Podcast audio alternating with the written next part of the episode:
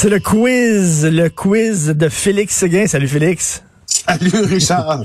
Alors, tu me lances un défi de trouver quoi, un cas vidéo par jour?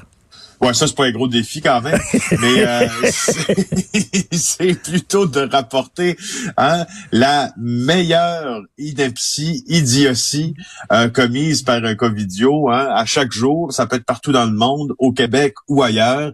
Et euh, regardons, jugeons à, sa, à leur face même là euh, la, la, la, la, propre stupidité des gens et la turpitude de qui on rapportera les gestes. Je pense qu'on aura l'embarras du choix et ça fait de nous aussi une émission de radio qui euh, décide de d'occulter cette partie du débat que j'ai toujours trouvé assez curieuse. Doit-on prendre par la main les covidios pour les ramener tranquillement au bercail puis leur expliquer pendant six mois qu'est-ce que c'est que de se conformer aux euh, lois sanitaires qui sont en place pour sauver une majorité du groupe? Alors, euh, moi, je, je, le dis, Richard, trêve de trêve de philosophie et de sociologie et de psychologie autour de ça. Appelons un chat. Un chat, un covidio est un covidio, et voici le mien aujourd'hui. Il s'agit de Stéphane Blais, le chef du Parti ah, provincial ben citoyen au pouvoir et président de la Fondation pour la défense des droits et libertés du peuple. Alors, lui, à qui il s'en est pris? Il s'en est pris à la fondation du docteur Julien.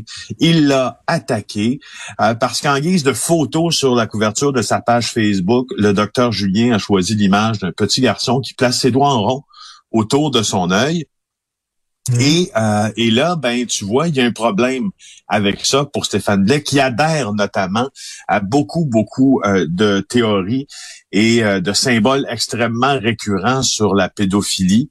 Le problème qu'il y voit, c'est que, ben voilà, euh, Stéphane Blais pense qu'il y a des pédophiles dans la fondation ben du docteur. Bien sûr, bien sûr. Pourquoi? pour aucune raison, justement, pour aucune raison. Il y a aucun, tu sais, il y y a absolument. Non, mais c'est quoi? C'est un signe de, de, Lui, de, de voit Dans, la gestuelle, dans cette gestuelle-là que l'enfant euh, fait autour de ses yeux sur la page d'accueil du docteur Julien, un message euh, il voit d'abord, il voit le chiffre 6, et le chiffre 6, c'est sans doute un message cryptique pour signifier le 666, chiffre du diable, diable, pédophile, pédophile, docteur Julien. Euh, écoute, Attends une minute, ça ferme pas juste, là. Ah écoute, quand j'ai lu ça, je me suis mis, mais, mais pour vrai, Richard, là, mais je me suis dit, ça prend-tu un hostie d'innocent? c'est exactement ce que j'ai dit. Je suis désolé d'employer le mot, euh, mais, je, ça me ça me remonte complètement. Euh, et, euh, et euh, tu vois, il y a même Stéphane Blais qui, qui a toujours resté bien actif sur les réseaux sociaux, a, a, a, a intimé, si tu veux, ses admirateurs à boycotter la fondation du docteur Julien. Ben voyons donc. OK, mais, c'est n'importe quoi. C'est vraiment n'importe quoi. Là. Lui, il est convaincu que les pédophiles, ça, c'est la théorie du complot, là, complètement flyée. Moi, moi, ma, ma, ma COVID, euh, ma COVIDiote du jour, c'est vraiment Lucie Laurier. Euh, J'en parlais la semaine dernière. Il y a un préposé aux bénéficiaires à qui on parle régulièrement, Jean Bottary. Euh, ce gars-là est à la retraite, puis il est retourné sur le plancher euh, parce qu'il est très généreux, il veut s'impliquer. Et là, lui, il voit ce qui se passe sur le terrain. Il dit vraiment, ça va péter. Et euh, avant même que François Legault annonce qu'il annulait les fêtes, lui disait, écoute, il n'y en aura pas. Là. Il n'y aura pas de rassemblement de ma famille. Je verrai pas les gens de ma famille parce que pour les protéger. Et Lucie Laurier lui écrit en disant, ça, c'est une excuse parce que tu n'aimes pas ta famille puis tu veux pas les voir. Elle dit donc, tu prends comme excuse la pandémie. Moi, je l'aime, ma famille, donc je vais les recevoir dans le temps des fêtes. Non, c'est l'inverse. Si tu les aimes, il faut qu'ils restent chez eux et toi, tu restes chez toi. Au contraire. Mais elle, elle disait non, tu veux pas les voir finalement, c'est parce que tu les aimes pas. Puis tu veux rien ah, savoir de C'est niaiseux, mon L'eau est en train de déborder du bocal. Mais on savait pas qu'il y avait autant de gens euh, Non, je hein? sais, je sais, je suis complètement abasourdi quand je vois ça. Mais tu vois, euh, ce qui au départ euh, était une activité que je que je proposais pour être assez bon enfant et plutôt drôle, vient qu'à nous fâcher les deux. Alors ce que je dis à ce, ce quiz quotidien de quel est ton covidio, je dis continuons au moins, au moins, ça nous, euh, ça garde notre révolte intacte. tu sais, les gens aussi qui sont en zone rouge, là, puis qui vont aller euh, faire le party en zone orange, ben non, foutez-leur la paix, ils sont en zone orange. non, non, non, mais écoute, écoute, c'est quoi? Il y a plus, il y a plus. Euh, on dirait que d'abord le, bon sens ne tient plus. Alors, quand le bon sens part, ben les idées partent avec. Ben mais en tout cas, je reviens, je reviens à ce blé là avec docteur Julien. Mais mon Dieu, un homme qui consacre sa vie, comprends-tu, sa vie euh, euh, aux enfants dévaphorisés de Schlager ben Maisonneuve et de d'autres quartiers. Un homme qui a fait euh, pour la pédiatrie des, des trucs énormes, des avancées énormes dans la manière dont on traitait ces, dont pas dont on traitait, dont on prenait soin et dont on prend toujours soin de ces jeunes-là. Puis lui, Stéphane Blais, qui incite sa meute d'admirateurs à boycotter la fondation du docteur. Mais, mais je veux dire, t'es où? T'es où? C'est débile. on est à on est, et puis qui fait ça? Et qui fait ça à euh, trois semaines de Noël? Je te demande, qui fait ça trois semaines de Noël, boycotter une fondation qui amasse, qui amasse de l'argent, puis des, je, ça, ça, ça franchement, c'est pour ça Écoute, que ça nous donne rien, ça nous donne rien que le goût d'envoyer de, l'argent à, la fondation Gilles Julien. Tu veux parler des contraventions aussi? Ben oui, euh, les policiers euh, vont euh, bon donnent des contraventions.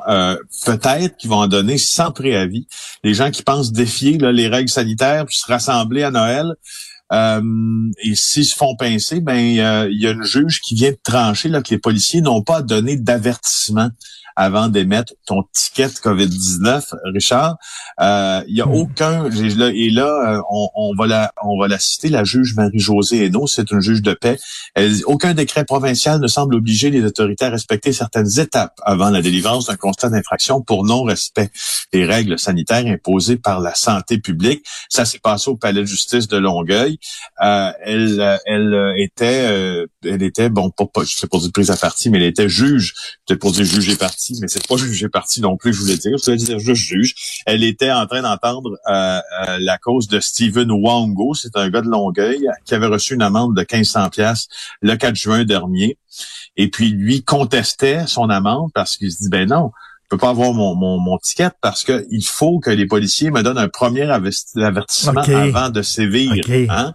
Alors euh, euh, fait que là, on dit non, pas besoin de donner un avertissement. Tu peux donner directement la contravention ce qu'on sait, on en a parlé la semaine passée, c'est que euh, moi je, je, reste convaincu après avoir parlé aux policiers. Euh, de toute façon, c'est pas c'est pas une, une conviction que j'ai, c'est c'est je te rapporte les faits qui m'ont été mentionnés par des policiers que je connais, puis plusieurs qui interviendront pas tant ils commenceront pas à, à, les rues. Ils en ont déjà assez à faire pour savoir qui fait un party, qui ne le fait pas. Mais sachez que si d'aventure vous avez votre contravention à Noël, qui d'ailleurs va faire un Noël qui coûte cher, ben on n'a pas besoin de vous avertir avant de vous la donner. Ben oui. Alors, euh, oui, j'espère que effectivement, puis qu'ils vont en donner aussi, quoique les policiers ont d'autres choses à faire. Euh, alors, les campeurs de la rue Notre-Dame, les sans-abri, qui se sont opposés à leur évacuation. Oui, et ils s'y opposent toujours parce que, euh, je sais pas si tu as vu les images en fin de semaine de l'incendie qu'il y a eu au campement, ça brûlait quand même pas mal, hein? Euh, le matériel est assez, tu sais que le matériel d'une tente pour plusieurs, là, euh, est inflammable. Et puis, euh, on a vu une tente qui manifestement, ben pas manifestement, une tente qui brûlait. puis l'incendie se semble s'être propagé aussi à des, des petits campements avoisinants et ça brûlait beaucoup, Richard. Alors euh, là aujourd'hui, eh ben on n'a pas le choix. Le SPVM là va essayer, essayer, je dis bien, de démanteler le campement de la rue Notre-Dame. Euh, il y a des agents qui sont là présentement en cheval, euh, en vélo, en voiture, sont là depuis 6 heures du matin. Ils ont ils ont sorti la tiraille, le poste de commandement et tout ça. Hier, il y avait déjà l'avis d'évacuation d'urgence qui avait été lu à voix haute. Ah, ah, écoute, euh, en même temps, il y, a, des refuges. C'est pas comme s'il y avait pas de refuge prêt pour accueillir ces gens-là. On a ouvert d'ailleurs euh, ici, face là, à Cube Radio, l'hôtel qu'il y a là, qu'on a transformé en, refuge. Mais eux, ils disent qu'ils veulent des logements. Ils veulent pas des refuges. En même temps, c'est des gens tellement poqués. Là, veut dire, euh, je, suis un peu déchiré de voir ça. on veut les protéger d'eux-mêmes parce que bon, un feu dans une tente, c'est pas drôle. À un moment donné, il peut avoir des problèmes. D'un autre côté, c'est des gens qui tirent le diable par la queue, mais cela dit, c'est pas comme s'il n'y avait pas de refuge à Montréal. Il y en a pour les accueillir. Oui, puis tu sais, c'est parce que euh, en fait, c'est malheureux là, mais c'est un peu le destin pour le campement du.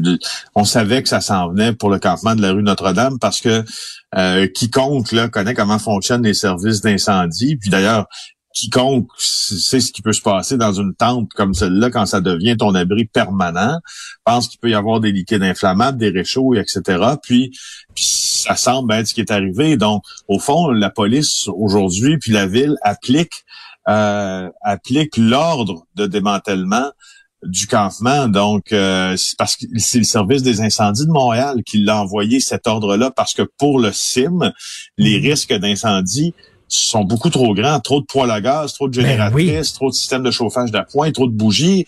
Euh, alors, euh, puis tu sais, d'ailleurs, dans, le cas de la tente qui a brûlé, c'est une chandelle renversée qui est à l'origine du feu. Regarde, ça commence par une chandelle renversée, ça finit par ça. On veut les protéger, là. C'est pas, c'est pas de l'oppression, là. On veut les protéger contre eux-mêmes. mais en même temps, je comprends aussi très bien euh, euh que, que, que, des gens se soient rassemblés là, euh, parce que le sens aussi mais et dans, et dans l'itinérance, euh, les personnes en situation d'itinérance, puis en situation de toxicomanie aussi, maladie mentale, mm. ça, ça leur enlève pas le sentiment de communauté, hein.